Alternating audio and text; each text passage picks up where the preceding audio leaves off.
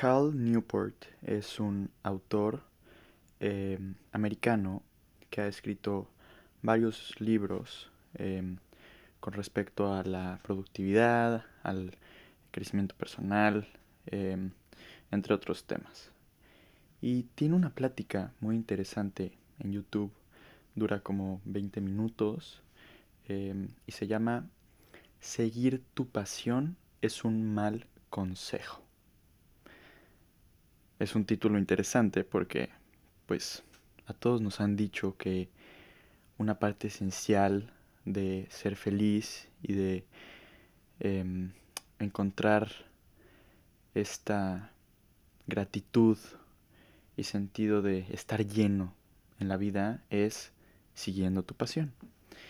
Y lo que hace Carl en este, en este video de 20 minutos, en esta conferencia, es explicar justamente por qué esto en realidad es una idea que empezó en la cultura americana, em, sin embargo no es real.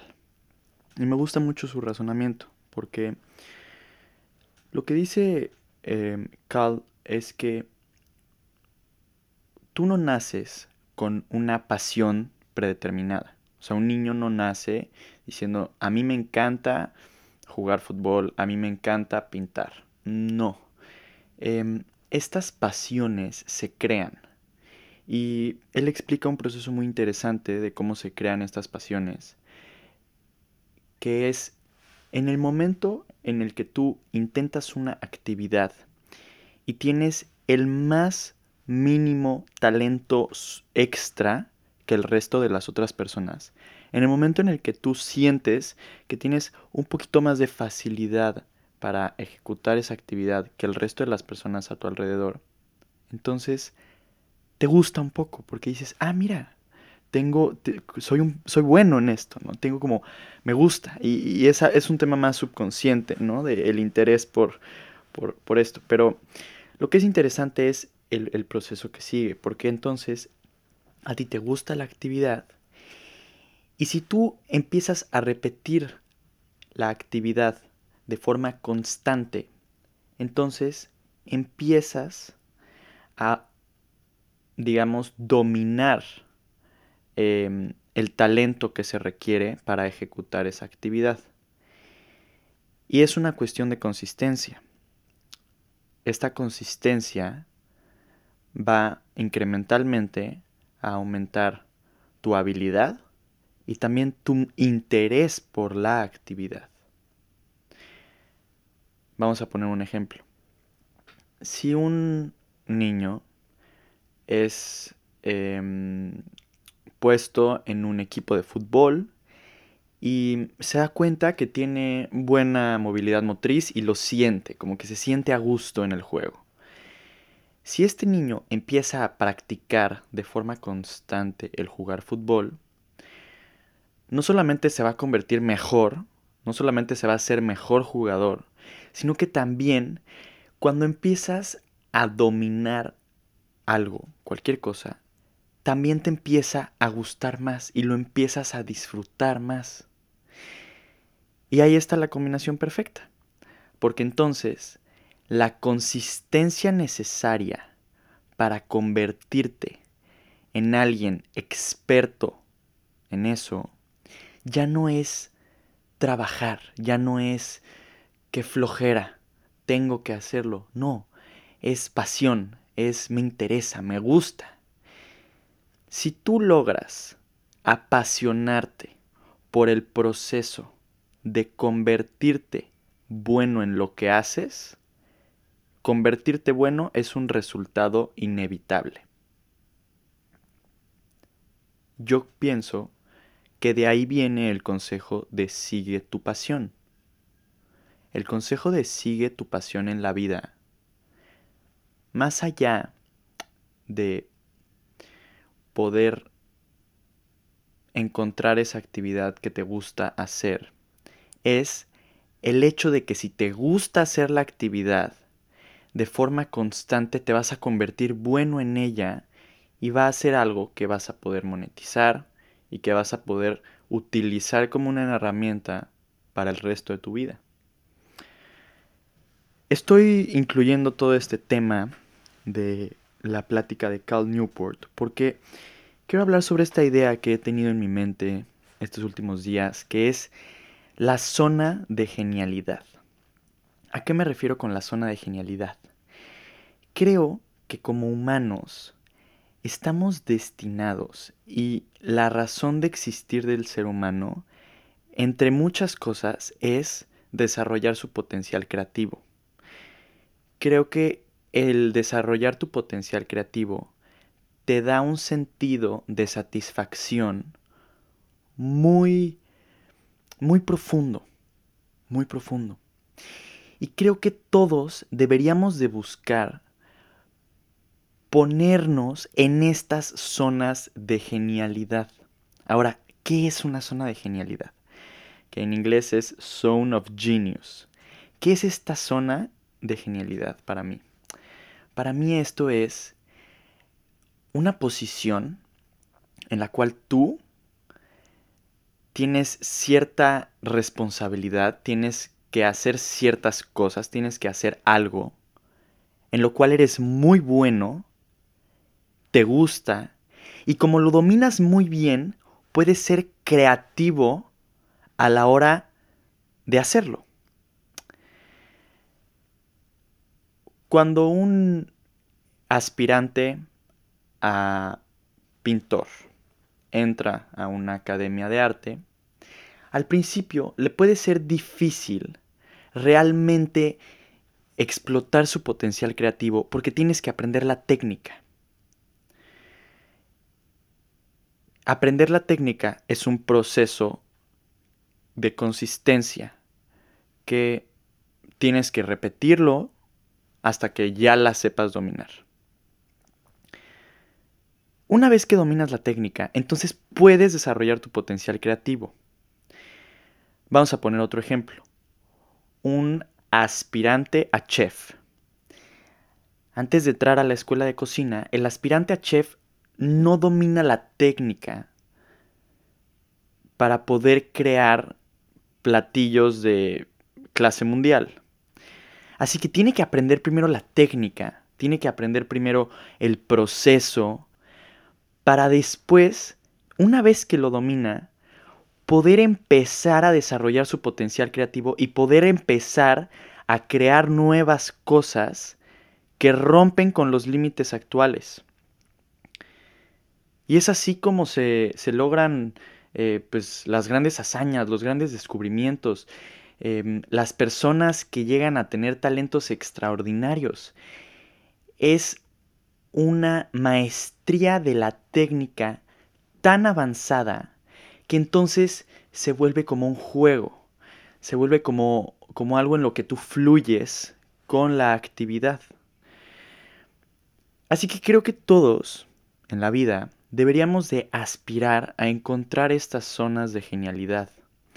Deberíamos de buscar actividades de todo tipo, tratar de todo. Y una vez que encontramos unas cuantas, que vemos que tenemos ese mínimo talento del que hablamos al inicio, entonces darle a fondo a alguna, escoger una y meterte a fondo en esa. Conseguir esa repetición, conseguir ese volumen, conseguir esa consistencia. Necesitas las reps, necesitas la, el, una y otra y otra y otra vez de practicarlo. Para que entonces domines la técnica de la actividad y puedas entrar en la zone of genius, en la, en la zona de, de genialidad. Está esta teoría que tú necesitas 10.000 horas para poder dominar lo que sea. Esto significa que si tú le dedicas 10.000 horas a cualquier actividad, te conviertes en un experto de clase mundial. La gran mayoría de las personas que han alcanzado em, grandes hazañas en su vida ha sido porque prontamente en su carrera cumplieron con esas 10 horas y se convirtieron en expertos para después poder liberar ese potencial creativo y crear algo más allá de los límites de lo que ya existía.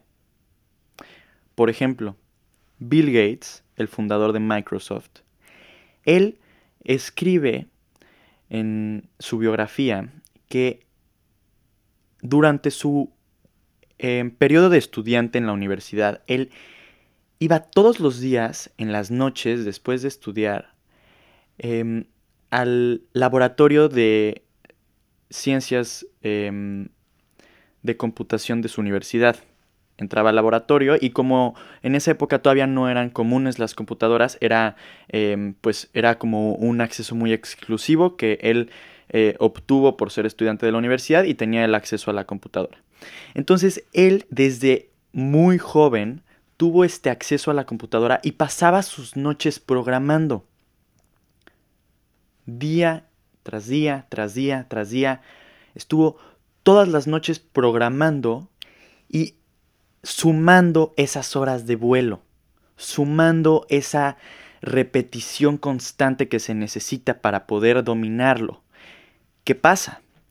Que llega un punto en el que él es un experto en la programación, a tal punto en el que puede liberar su potencial creativo, está en esta zona de genialidad en la que crea algo nuevo que desafía los límites de lo que existía actualmente. Y el resto es historia. Microsoft hoy es una de las compañías más grandes del mundo y Bill Gates es una de las personas más ricas del mundo. Hay miles de ejemplos de personas que han alcanzado esta zona de genialidad a través de la práctica mezclada con la pasión. Y creo que todos deberíamos de aspirar a poder llegar a esta zona de genialidad. Ahora, dentro de todo esto existe un poco un elefante blanco y un poco la ansiedad de muchas personas, que es, veo todas estas este, figuras que tienen esta actividad en la que son muy buenos y les encanta, pero es que yo no sé qué me gusta y qué me puedo convertir bueno. Yo no, yo no sé por qué actividad, por dónde me voy, cuál de todas es una preocupación muy cierta, muy razonable. Y creo que la forma de sobrellevarla es experimentando. Tú no conoces lo que nunca has vivido. Por más que suene tonto, es, es cierto. Necesitas explorar, salir de tu zona de confort, necesitas hacer muchas cosas distintas una con la otra para después regresar a ti mismo y ver qué es lo que te gustó de todo lo que intentaste. Entonces, mi respuesta a esta preocupación de, es que ¿cuál es mi actividad? ¿Cuál es la, cosa la que tengo que hacer? Es, intenta muchas. Métete a varias chambas. Busca varias eh, personas en diferentes ámbitos, platica con gente, interésate por temas, lee, investiga en internet. Ahí es donde vas a encontrar algo que cuando lo veas pues, te va a hacer cierto clic, aunque, aunque no sea tan literal de, ah, esto es mi pasión en la vida. No, no va a ser así, va a ser más un poco como, como una sensación de curiosidad como una sensación de curiosidad muy infantil, muy de niño. Cuando tú eras niño, tenías una sensación de querer descubrir el mundo, pero sin el miedo de, de, sentirte aletargado por todas las cosas que había que descubrir. ¿Sí me explicó? A veces eso pasa, que es que hay tantas cosas y tantos temas y no sé, no sé, no sé. Y ese estrés que entra por querer descubrir todo y estar frente a tantas opciones esconde la creatividad infantil que todos tenemos dentro. Así que, tómate un respiro, deja que salga tu niño interior, conéctate con esa creatividad y empieza a explorar. Empieza a interesarte por los temas. Empieza a interesarte por las personas que conozcas que hacen ciertas actividades y va a haber un punto en el que sí vas a encontrar eso, que vas a decir, mm, por ahí va. Una vez que estés en esa posición, ahora lo único que necesitas es ser constante y es ser disciplinado. Si tú logras sumar tus 10.000 horas, vas a estar en la posición necesaria para que puedas empezar a explorar tu creatividad. Y creo que ahí es en donde realmente puedes encontrar una satisfacción y una felicidad más auténtica. Ese es el podcast de hoy.